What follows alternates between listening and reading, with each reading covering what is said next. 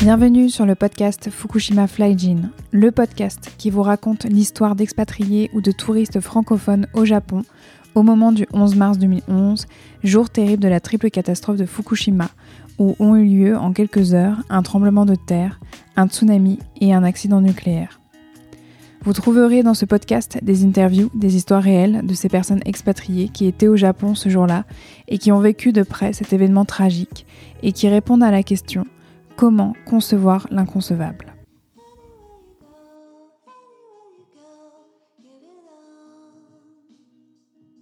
Bienvenue dans le deuxième épisode de Fukushima Flyjin. Aujourd'hui, je suis particulièrement émue de publier cet épisode car vous êtes sur le point d'écouter le témoignage de Michelle, ma maman. Et oui, dans le tout premier épisode de Fukushima Flyjin, je vous parlais du fait que lors du 11 mars 2011, je n'étais pas toute seule puisque mes deux parents étaient venus me rendre visite à cette époque-là de mon année au Japon. Et lorsque j'ai commencé à travailler sur ce projet, je me suis dit que ça serait vraiment bien et cohérent de leur proposer de venir porter leur voix ici et de partager avec vous directement leur vision de ces événements. Alors je leur ai proposé et ils ont dit oui, tous les deux. Aujourd'hui, vous allez entendre ma mère prendre la parole et vous raconter son 11 mars 2011 à elle. Je la remercie de tout cœur d'avoir accepté ma proposition. Quelle belle démonstration de confiance et d'amour. Je n'ai pas les mots pour lui exprimer ma reconnaissance. Je ne peux que te dire, maman, un grand merci. Pour information, ma mère n'a pas encore eu le temps d'écouter mon témoignage à moi. Et on s'est rendu compte, en enregistrant cet épisode, qu'on n'avait jamais véritablement, vraiment, reparlé de Fukushima et de tout ce qui s'était passé pour nous à partir du 11 mars 2011 comme une sorte de pudeur ou de non-dit qu'il se serait tricoté au fil des ans, ou comme une sorte d'injonction à laisser la vie reprendre son cours. Alors vous allez l'entendre, c'est un épisode en toute transparence et plein d'émotions. Si vous souhaitez échanger, je reste comme d'habitude joignable par mail à mon adresse d'hypno, hypnose.elsacoutelier.com ou directement sur mon compte Instagram, at echypnose. Je vous souhaite une très belle écoute.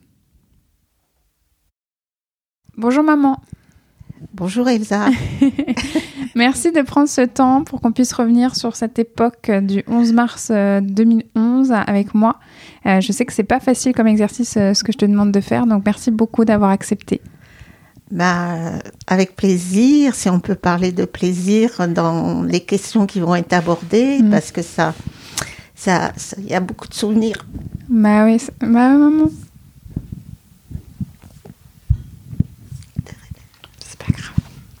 Voilà. C'est très. Il y a beaucoup d'émotions. Bon. bon, allez, on y va.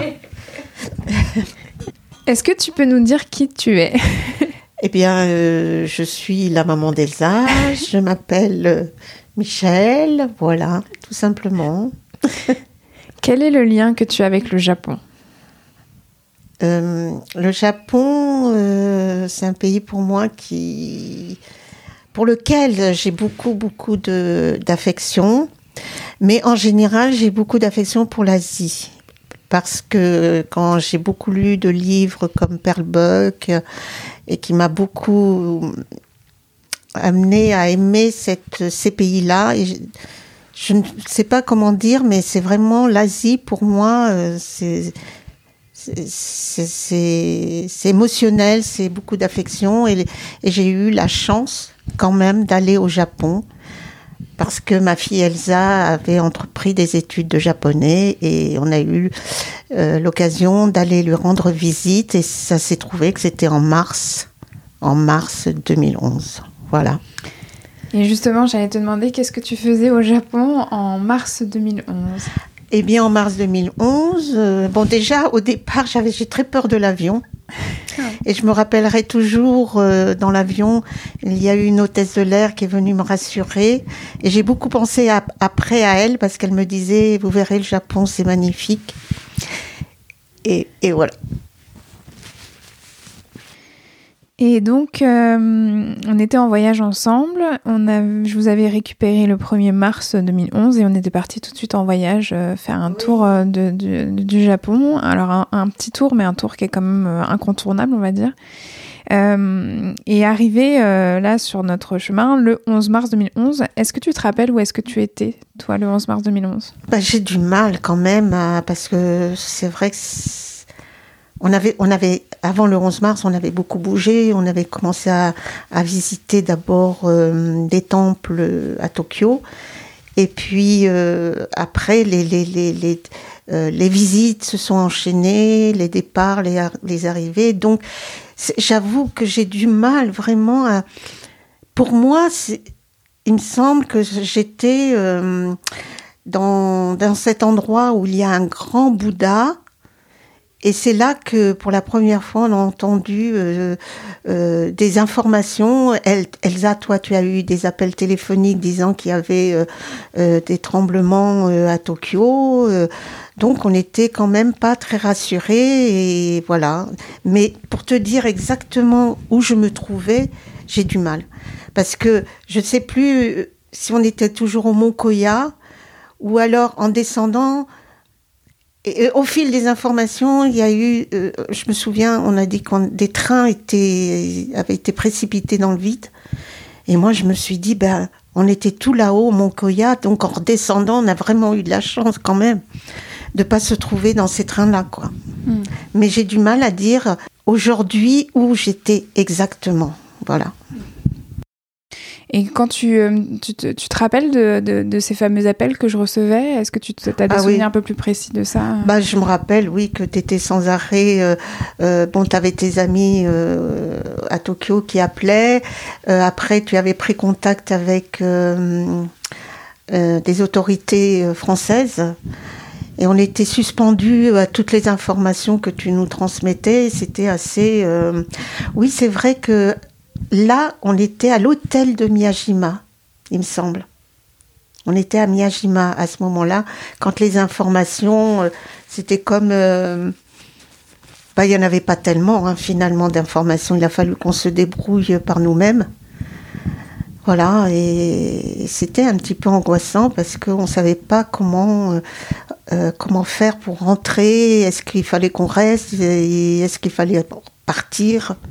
C'était un peu, euh, un peu confus. Comment toi t'as vécu euh, le moment où on a commencé à comprendre qu'il y avait eu un, non seulement un tremblement de terre d'une certaine en fait magnitude quand même euh, assez, enfin vraiment extraordinaire par rapport à ce que les Japonais connaissaient d'habitude, et qu'en plus il y avait un tsunami. Est-ce que toi t'as des souvenirs de ça, du moment où vraiment on a commencé à réaliser qu'il y avait eu non seulement un tremblement de terre mais en plus un tsunami? Eh ben, non, pas vraiment, parce que, bon, déjà, il faut savoir que euh, papa et moi, on ne parle ni anglais ni japonais, donc on s'est senti vraiment isolés. Tu étais notre seul euh, point d'ancrage dans la réalité, parce que, non, on avait beau regarder les informations à la télévision japonaise, on ne comprenait rien. Bien sûr, on voyait les images, et c'était ça le plus effrayant, voir des images et ne pas savoir ce qui se passe exactement, mais bon on voyait bien d'après les images que c'était très très grave. Voilà. Mm. Mais on n'avait pas d'informations. euh, voilà, parce que toi, tu étais reparti euh, dans ton école, là où tu séjournais pendant tes études, pour récupérer des affaires. Et nous, on était restés euh, à l'hôtel, euh, dans la chambre, et on regardait les, les infos, mais à part les images qui nous montraient des choses terribles, on, on ne savait rien hein, finalement. On a su que quand tu es revenu, parce que même nous, on était restés à l'hôtel, on n'avait même pas senti les secousses. Alors que quand tu es revenu, tu nous as dit qu'il y avait eu plein de secousses. Et, et même, je me souviens, le, le visage ébahi des gens du, du personnel de l'hôtel quand ils nous ont vus redescendre et sortir de l'ascenseur. Et là, on a compris qu'on avait fait une énorme bêtise parce que normalement, les consignes, et ça, mais on l'a su bien après, qu'il ne faut pas prendre l'ascenseur. Et mais comme les, les informations qui étaient données en anglais ou en japonais, on les comprenait pas, donc on était vraiment livrés à nous-mêmes. hein. Et c'est ça qui était terrible là aussi. Ça, c'était quand on était revenu à Tokyo, et quand on était en train Oui, de préparer voilà, notre départ on- euh, Mm. hors du Japon, quand Ouais. on était en train d'essayer de, de revenir en France. Ouais. Euh, je reviens sur euh, quelques jours avant, vraiment, quand il y, a- il y a eu du coup le 11 mars, même si tu n'arrives pas à bien situer, c'est vrai que pour le remettre en fait dans le contexte, nous on était à Okayama. Okayama, oui, Ouais, on était à Okayama à ce moment-là et, euh, et on est rentré en effet à l'hôtel et puis après bah, on, a, on a quand même poursuivi euh, vers Miyajima le lendemain. Oui, c'est ça. Bah oui, ouais, c'est ça Cette, l'ordre. cette île euh, avec ce grand Ouais. tori, avec ce grand en Ouais. fait, portail rouge hein, qui est Oui, immergé dans l'eau selon marée haute, marée basse. Toi, qu'est-ce que tu gardes de, comme souvenir là, de Miyajima?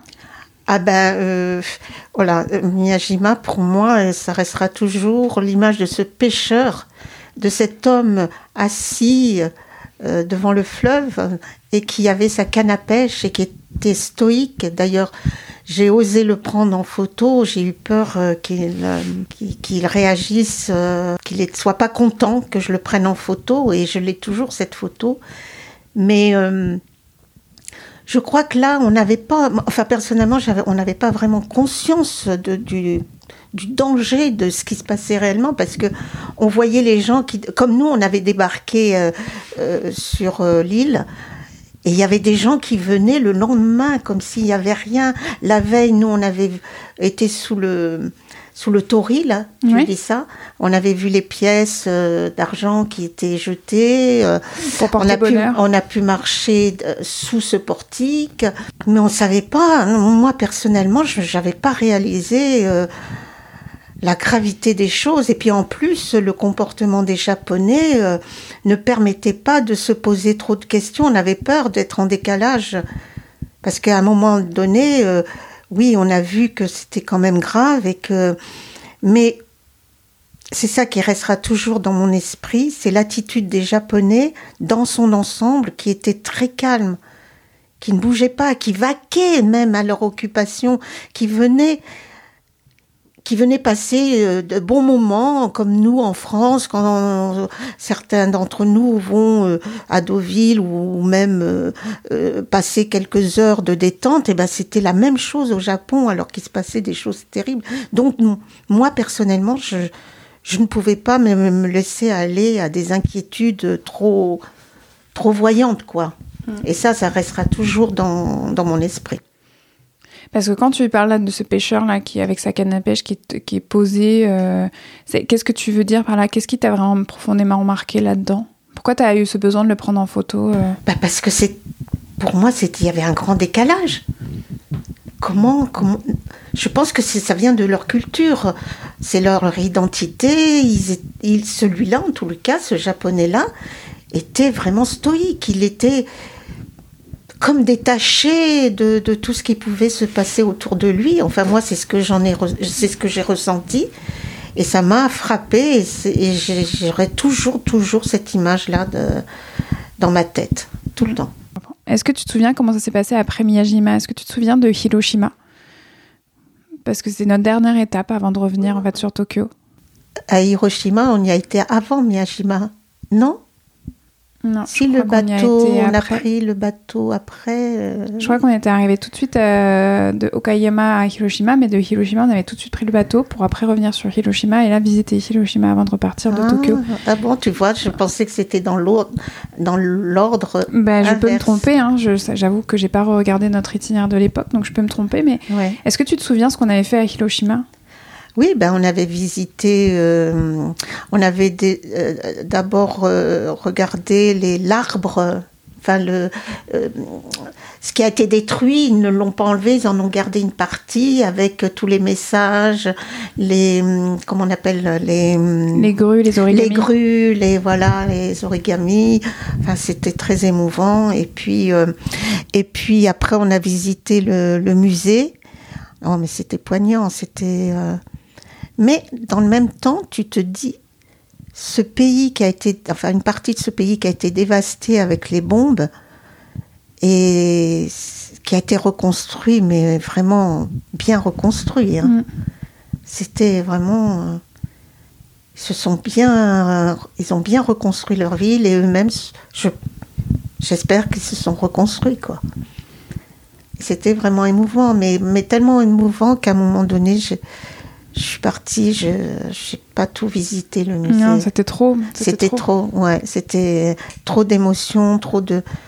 Parce que le musée reprenait en fait euh, bah, toute la destruction de la ville et même des alentours, avec Ouais. euh, toutes les victimes justement des bombes et Ouais, même de l'après, euh, avec les radiations. Ouais, ouais, c'était terrible, terrible, terrible. ouais. ouais, ouais. C'est pas quelque chose que l'on fait d'un cœur léger, quoi. C'est c'est pas du tout la même visite qu'on peut faire euh, quand tu vas dans un musée, visiter un château. C'est pas du tout les, les mêmes émotions, les mêmes dispositions d'esprit euh, émotionnelles, quoi. Ça. Moi, j'ai pas pu rester. euh, j'ai visité, oui, mais pas tout. Et je me souviens, je sais pas si toi tu t'en souviens, mais à la sortie euh, du musée, il y avait un groupe d'étudiants, je crois, ou de, de- ouais, de lycéens qui, qui étaient venus à notre rencontre pour nous interviewer. Oui, je me Pour, euh, souviens, tu oui, c'est vrai. Pour Oui, nous oui. faire passer un questionnaire, donc j'avais répondu puisque ce, ce questionnaire était en, en japonais. Et, euh, et, et c'était des questions sur le nucléaire. Oui. Ah ouais. Et, euh, et ce qui était assez drôle, c'était que quand on était à Hiroshima, commençait en fait déjà à avoir pas mal d'infos sur euh, bah, les accidents nucléaires de la centrale de Fukushima. Ah oui. Donc il y avait déjà des, y avait des eu- incidents. il y avait déjà eu des incidents, Des ouais, parce que ça arrivait quand même assez rapidement. Et euh, je sais pas si j'avais réussi à faire le lien tout de suite euh, sur le moment. Là, j'ai pas le souvenir, mais je trouve qu'à posteriori, c'est assez en fait euh, drôle dans le sens où ironique que à partir du moment où on a commencé à apprendre en fait les accidents nucléaires en fait de la centrale de Fukushima, nous on était à Hiroshima l'une des villes qui avait subi en fait le plus de radioactivité en fait euh, en tout cas avec Nagasaki euh, par rapport au nucléaire. Et euh, et que en plus la- la- des représentants et des représentantes en fait de la jeunesse euh, euh, japonaise viennent nous viennent nous rencontrer pour nous poser des questions sur le nucléaire. Mhm. Euh, C'était non seulement sur le nucléaire, sur l'utilisation du passé, mais aussi au futur. Et, euh, et même moi, je me rappelle toujours quand même cette visite de ce musée là extrêmement quand tu me dis en fait, je pense que l'adjectif c'est ça, hein, c'est émouvant et poignant. Ah oui. Moi, j'avais en fait vraiment en arrière-plan toujours cette idée que bah, dans le Nord, là, il était en train de se passer en fait des choses terribles Ouais. pour les personnes et pour, le- pour même pour l'environnement, quoi. Ouais. Donc c'est assez, euh, c'est assez ironique en fait tout ça. Mm. Est-ce que tu te souviens qu'est-ce qui s'est passé ensuite bah, à partir en fait du, du- de, de ce moment-là, je crois qu'on était autour du 13-14 mars Oui. 2011. Est-ce que tu te souviens en fait euh, des étapes après? Non, pas trop. euh, C'était, franchement, c'est confus parce que, bon, moi, ce que je me souviens, c'est que on voulait rentrer absolument et, et surtout que te ramener avec nous parce qu'il était hors de question que tu restes au Japon et que nous on rentre en France. Ça, c'était pas possible.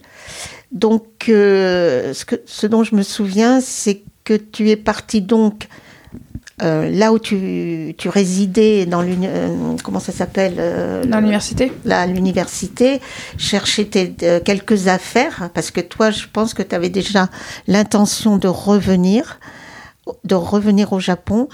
Mais nous, il était hors de question qu'on te laisse et qu'on parte, qu'on parte sans toi. Donc, tu étais parti donc dans ta résidence universitaire. Nous, on t'a attendu dans la chambre d'hôtel.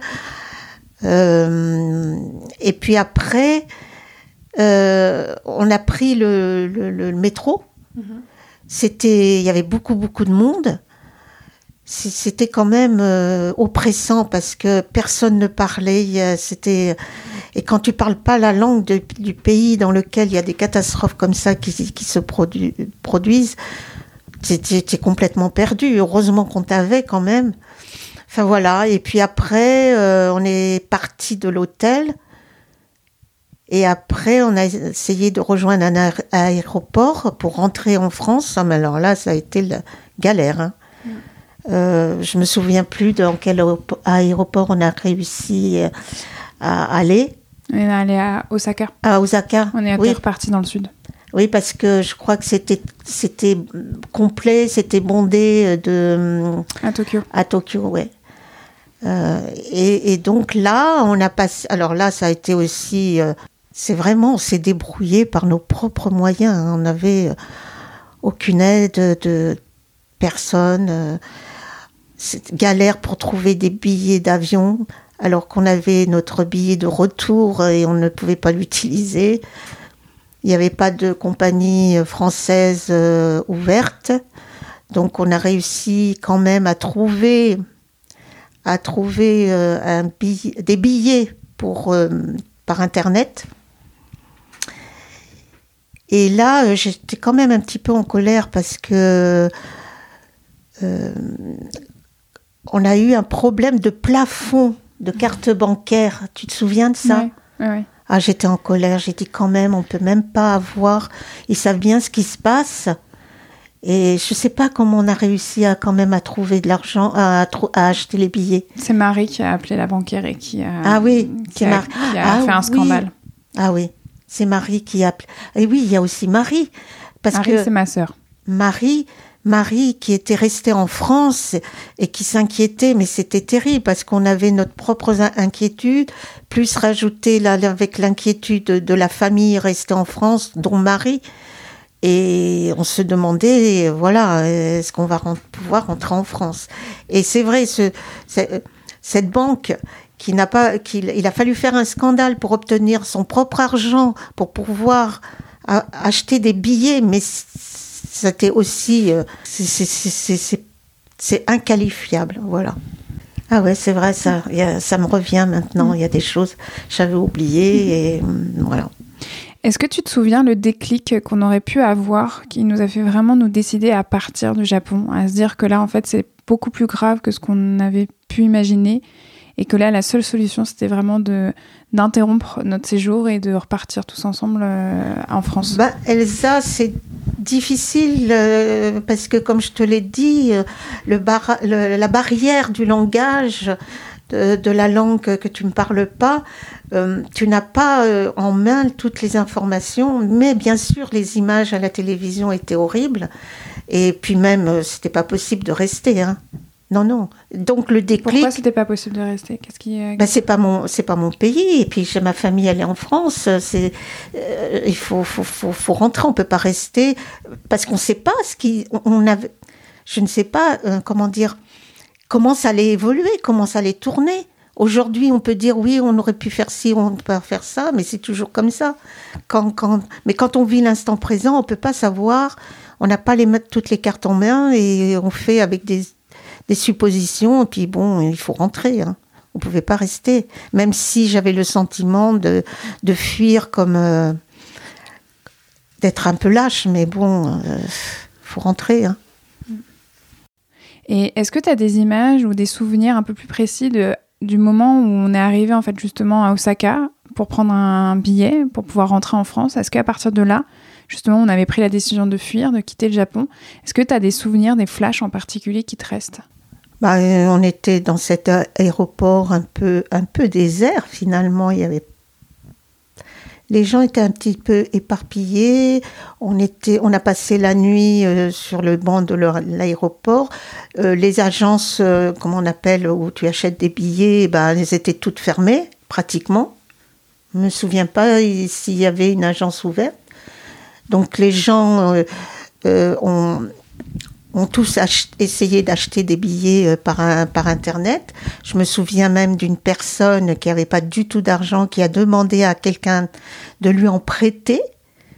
Et cette personne lui a prêté de l'argent sans savoir si, si elle allait être remboursée, même si la personne lui a dit je vous rembourserai, c'est sûr, c'est sûr. Je me souviens de ça, je me souviens qu'on a dormi sur les bancs en attendant euh, de pouvoir prendre un avion. On a pris trois avions quand même hein, pour rentrer en France. C'était quoi le, le- la chron- On a fait Osaka-Hong Kong. Hong Kong, pareil, on a eu attendu euh, Ouais, toute une journée. On a Ouais, fait une nouvelle ça. nuit à l'aéroport. ouais, Après, on a fait Hong Kong-Londres. Et enfin, on a fait Londres-Paris. ouais. Ouais, c'est vrai. On a mis trois jours pour rentrer. Ouais, c'est vrai. Et en plus, arrivé à Paris, aucun contrôle. Bon, bah, ils pouvaient pas savoir qu'on venait du Japon puisqu'on arrivait de Londres. Mais enfin, euh, on est passé à travers les mailles de- de- d'un contrôle sanitaire. Hein. C'est pas ce qu'on avait pu. euh, bon, je pense pas qu'on était irradié puisqu'on n'était pas, on n'était pas près de Fukushima quand même. On était à 300 km, Ah oui. donc c'est proche et en même temps pas proche. Ouais, ouais. Mais c'est quand même, enfin, on le sait, avec Mm, la mm. radioactivité, il y avait eu énormément déjà de fuites. Il y avait plusieurs explosions qui Ouais. avaient pu donc libérer euh, de manière assez dense déjà des, euh, de l'air contaminé. Ouais. Moi, à l'époque, ils disaient que ça allait vers la mer, que ça allait Oui. vers l'océan, donc on avait de la chance. Mais euh, on, on l'a su après hein, que quand il y avait eu des relevés sur les poubelles hein, en fait de, de Tokyo, qui a été Ouais. resté en fait à l'air libre. Tokyo et- oui, Ah oui, Bah oui, il y avait eu du coup radiation. Ah oui, d'accord. Donc oui, oui, il y a eu cas de contamination. Et puis même euh, de ce qu'on sait, hein, déjà le gouvernement japonais était assez clair avec la population tokyoïte ou, euh, ou même de, toute manière toutes les, tout- toutes les préfectures qui étaient proches en fait de Fukushima. euh, fallait euh, arrêter de boire l'eau l'eau courante, fallait fallait boire que de l'eau en bouteille, fallait faire attention avec la nourriture, il fallait pas sortir, fallait faire attention à la pluie. Donc il y avait déjà eu des précautions quand même qui, étaient, qui avaient été signalées. Mm. Qu'est-ce que tu gardes comme souvenir du moment où on est arrivé enfin à Paris, quand on était encore dans la- dans l'aéroport de Paris? T'as quelque chose qui te reste de ce moment-là? Euh, bah, il y a Marie qui était là. Ça a été un grand moment parce que, franchement, Prends ton temps, maman. franchement, on savait pas si on allait la, qu'on allait se revoir. Alors, c'était un grand moment d'émotion. Parce que depuis tout à l'heure, on parle de, déjà du tremblement de terre, du tsunami, des accidents nucléaires. Mais c'est vrai qu'on n'a pas encore prononcé en fait le- ce mot-là, mais c'est que moi je me rappelle ce qui nous avait poussé à partir, c'est surtout en fait euh, l'annonce euh, d'une possibilité euh, d'un nouveau tremblement de terre qui pourrait détruire en fait Tokyo. C'est ça qui nous avait aussi euh, poussé à en fait vraiment à partir et qui avait précipité en fait euh, la fuite Mm. et ce sentiment qu'il faut vraiment qu'on quitte le plus tôt possible. Enfin en tout cas un vrai sentiment d'urgence. Ouais. Et cette idée que ça se trouve, on, on ne pourrait pas en fait revenir en France. Oui, c'est ça. Mais, mais on ne savait pas à l'époque. euh, euh, Aujourd'hui, en regardant en arrière, bien sûr, euh, on dit on aurait pu faire ci, on aurait pu faire ça, mais ça, c'est pour toutes les choses euh, qui se passent dans, dans la vie. Mais c'est vrai qu'il fallait partir, il fallait rentrer chez nous. Voilà. Même si j'ai eu un sentiment très fort de culpabilité de quitter euh, ce pays euh, comme si euh, j'abandonnais les gens à leur sort, mais je pense que c'est un peuple qui est fort et qui, qui a qui a su, euh, qui par le passé et qui, qui sait le- faire face euh, aux aléas de la vie. Et puis ça, c'est plus que des aléas, c'est vraiment. Et puis en plus, c'est quelque chose qui est comme une épée de Damoclès sur ce peuple parce que euh, des tremblements de terre, ils en, connaissent depuis très très longtemps. Ils savent que il y en aura toujours. Vivre dans un pays avec ce, ce risque, ça forge le caractère et je pense que il faut être né là-bas pour pouvoir y vivre, à part ceux qui s'y installent. Mais bon, non, il fallait qu'on rentre. Puis il y avait Marie, il y avait la famille quand même. C'était pas possible. Euh, je sais que Marie, elle a craint à un moment donné de ne jamais nous revoir et Mm. de rester seule, euh, toute seule. Comment tu as vécu ton retour en France? Comment c'était pour toi de revenir à la maison euh, après avoir vécu tout ça? Bah, ça n'a pas été euh, euh, une délivrance finalement. Ça n'a pas été. euh, euh, bien sûr, j'étais contente. De, on était tous contents de se retrouver. Mais à titre individuel, je ne sais pas pour toi, pour papa, parce qu'on en a vraiment pas échangé là-dessus. On a vraiment. Mais pendant plusieurs, plusieurs, plusieurs jours, j'étais pas très bien. Ça veut dire quoi Pas très bien? Ben, j'étais triste, euh, triste, triste, triste et, et je me sentais coupable. Je culpabilisais. J'étais pas libérée. J'étais en France, chez moi, mais euh, j'ai mis longtemps hein, quand même. euh. Et puis, je sais qu'un jour, tu m'as dit, le papa de Chihiro a dit, si ça avait été l'inverse, j'aurais voulu que ma fille rentre à la maison. Donc, c'est comme s'il nous disait, euh, vous n'avez pas à être coupable, quoi, d'être parti. C'est, naturel de, de, de vouloir entrer dans son pays. Je précise, Chihiro, c'est euh, une de mes meilleures amies japonaises.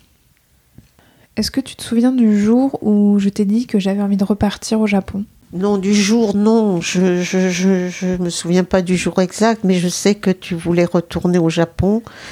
Non, mais même en partant à ce moment-là du Japon, lors de ces heures terribles, tu avais dit, je crois, que tu voulais re- revenir, que tu allais re- re- revenir au Japon. Bon, j'ai pas sauté en l'air hein, de joie quand même, mais en même temps, je comprenais parce que c'était un projet et que tu voulais le- l'emmener à son terme. Et donc, euh, on t'a laissé euh, la liberté de, de, de, de, de retourner ou de ne pas retourner. Parce que nous, moi, moi aussi, pour moi, euh, pour papa et moi, on était dans un voyage qui, n'a qui n'a pas vu son aboutissement puisqu'on a été obligé de ren- rentrer en catastrophe. Et pour moi, c'est un voyage euh, qui n'a qui inabouti, enfin qui n'a pas abouti, qui et il y a un, sentiment de je ne sais pas si un jour j'y retournerai, je ne sais pas, je, je ne sais pas ce que nous réserve l'avenir, mais euh, c'est vrai que j'aimerais bien y retourner parce que c'est un pays qui me, qui me plaît beaucoup. Et, pour, et, je et, et tout le parcours que tu avais mis en place pour nous, pour ce grand voyage, il faut dire que c'était notre premier grand voyage hein, quand même. Il n'a pas, il n'a, il n'a, on n'a pas fait toutes les étapes, donc euh, c'est, c'est quelque chose qui, qui est en suspens, quoi. Voilà. Donc c'est pour ça qu'en même temps, on t'a laissé retourner au Japon. Et je me souviens, on t'envoyait plein de colis avec des, des conserves de, de légumes, euh, mais des conserves légères, là, comme ils font, la, la vapeur, enfin bon, plein de jus de fruits, plein de... Bon, Enfin, voilà. je me souviens. Ouais. Pour éviter que je mange Ouais, euh, voilà. trop Ouais. local, euh, si j'arrivais pas à trouver de la nourriture, sachant vraiment d'où ça venait. Ouais, je me souviens des. de- Je pense que tu aurais pu avoir une carte, une carte fidélité en fait à la poste à cette époque-là. C'est c'est comme ça. Et c'était comment de, de me savoir là-bas à nouveau? Ah euh, c'était pas tranquille.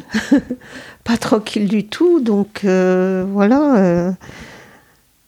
Il te restait combien de mois à Il me faire? restait au moins six mois. Six mois, tu avais fait la moitié.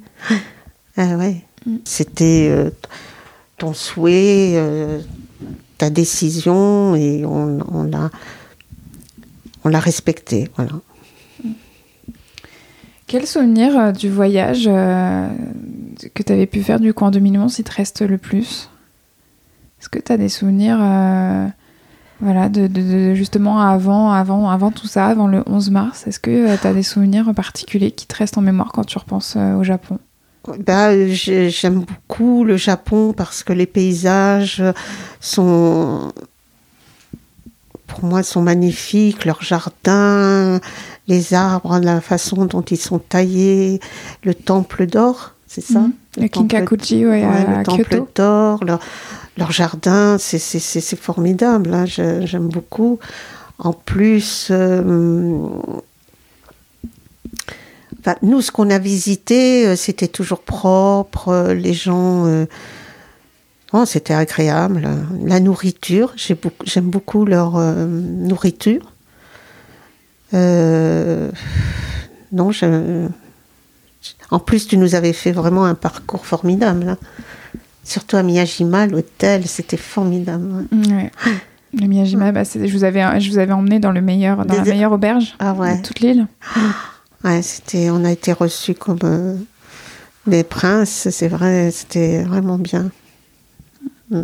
Malgré, malgré, parce que c'était ça avait déjà commencé, Mm. L'angoisse. On était dans une sorte d'ambivalence. Ouais, C'était, c'est ça, euh, c'est ça, La, ouais. la beauté, la beauté, le confort euh, ultime euh, sur cette île Ouais. et en même temps avec euh, en arrière-plan euh, toute cette Ouais. situation dans le nord qui commençait à sacrément dégénérer quoi. Ouais, c'était fou. Quand je te dis que le que là le, le 11 mars 2021 qui est passé, ça du coup ça on, on a célébré un triste anniversaire, on a célébré les 10 ans de Fukushima. Qu'est-ce que ça te fait toi de te dire qu'il y a 10 ans euh, qui se sont écoulés Ben, j'avoue que, bah, que le temps passe, tout simplement. Mais non, bah, j'ai beaucoup de pensées affectueuses envers euh, le Japon et son peuple. Voilà, ça, ça, pas plus. hein. Pas, pas de, Mm.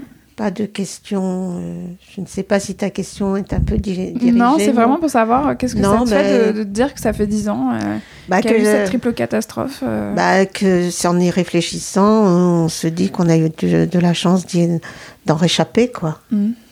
Et qu'on dit merci, voilà, tout simplement. Toi, chaque année, le 11 mars, ça, ça, t'y penses ça, ça crée quelque chose en toi Ou habituellement, en dehors de 10 ans, le 11 mars, ça passait comme quelque chose voilà? Non. Non, mal- non j'avoue que. Non. Non, le, ce sont les premiers, premiers mois du retour en France qui ont été durs.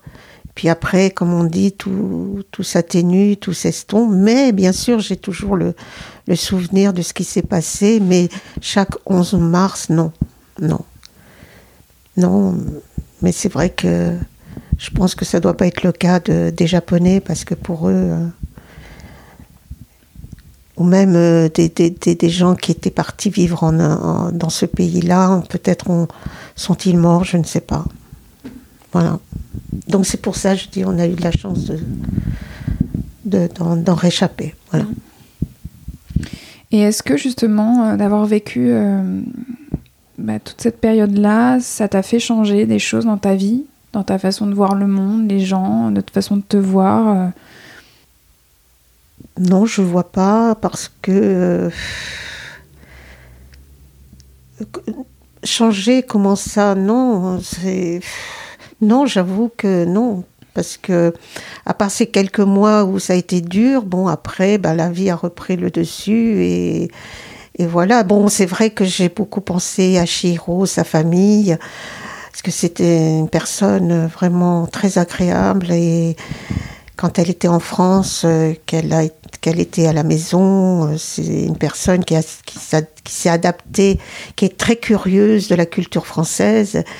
Et j'ai beaucoup d'affection pour cette famille-là, pour Chiro et sa famille. Voilà, c'est tout.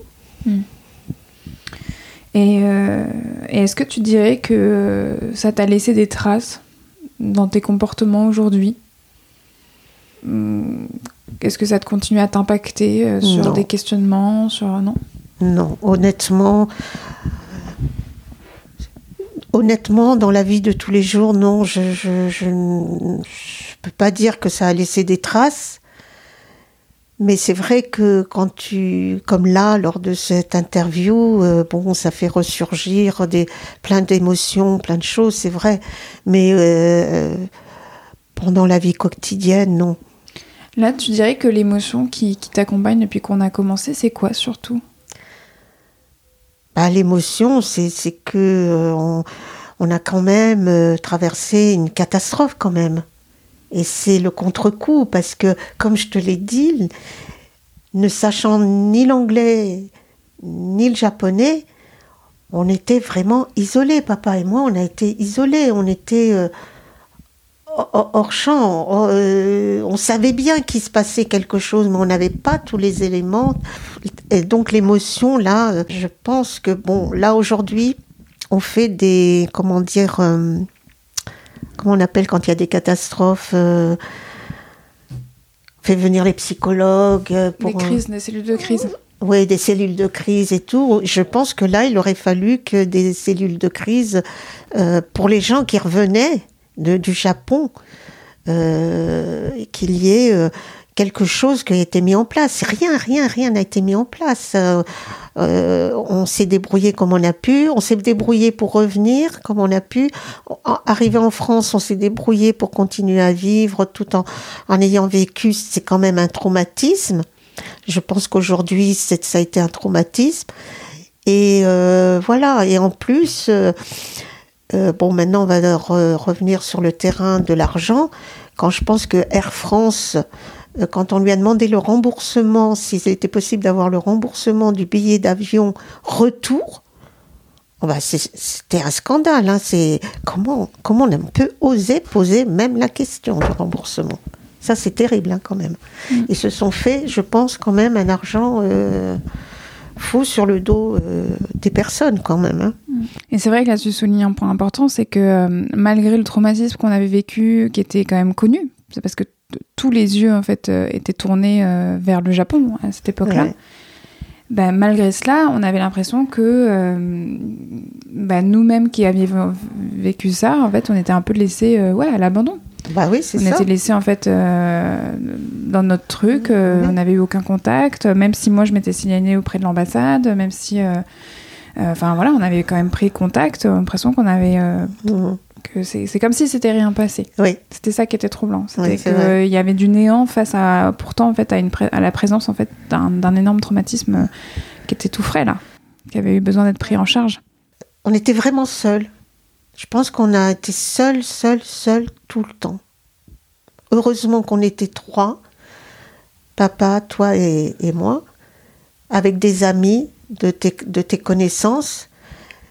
Donc on on n'était pas trop mal lotis puisqu'on était ensemble.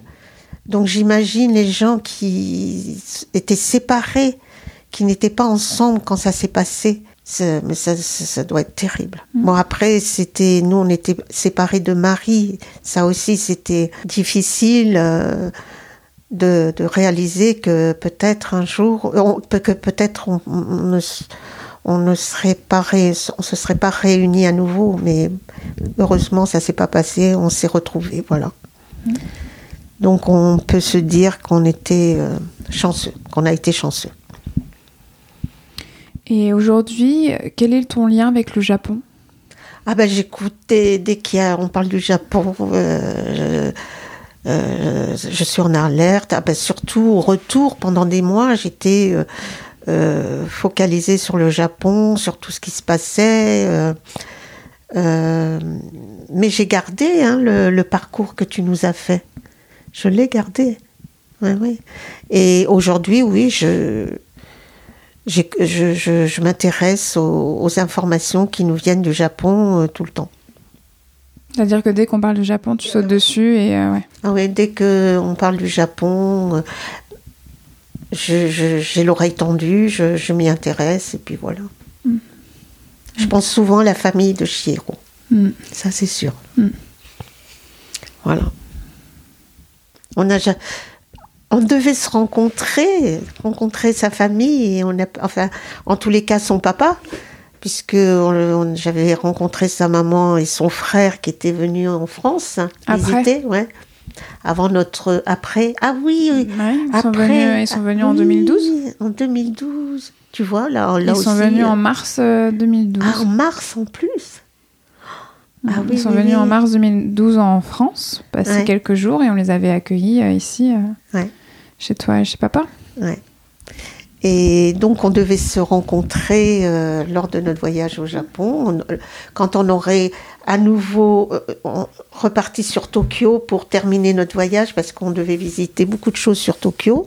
Puis bon, ben voilà, c'est- départ précipité. Donc, t'as jamais rencontré son papa, mais c'est vrai que c'est pourtant lui qui, qui, qui écrivait justement les messages euh, Oui, pour ah ouais, nous rassurer, pour ouais. nous dire que ça allait, que, ça allait, que, ça, que ça allait continuer à aller bien. On a eu beaucoup de contacts par message écrit, mais c'est vrai que tu l'as jamais rencontré. Ouais. Mais bon. Voilà. Bon.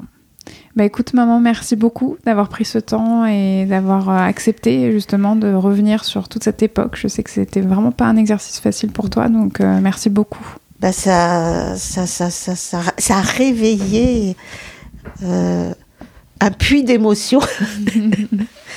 c'est, c'est, ça aurait pu déborder plus. voilà, bah écoute Elsa, merci de m'avoir donné l'occasion de, de reparler de ces événements, de notre voyage au Japon et voilà. Merci.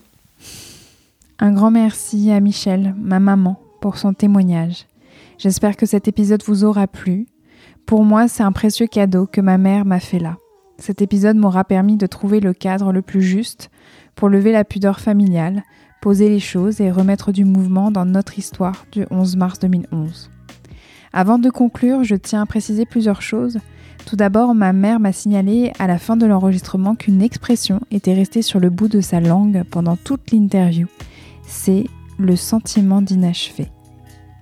Ensuite, elle m'a informé qu'elle aurait aimé ajouter qu'elle avait été touchée par le fait que l'hôtel dans lequel ils auraient dû séjourner à Tokyo a bien voulu les rembourser dans la totalité en leur envoyant en plus un mail dans lequel le directeur de l'hôtel présentait ses excuses pour la gêne occasionnée par la triple catastrophe de Fukushima.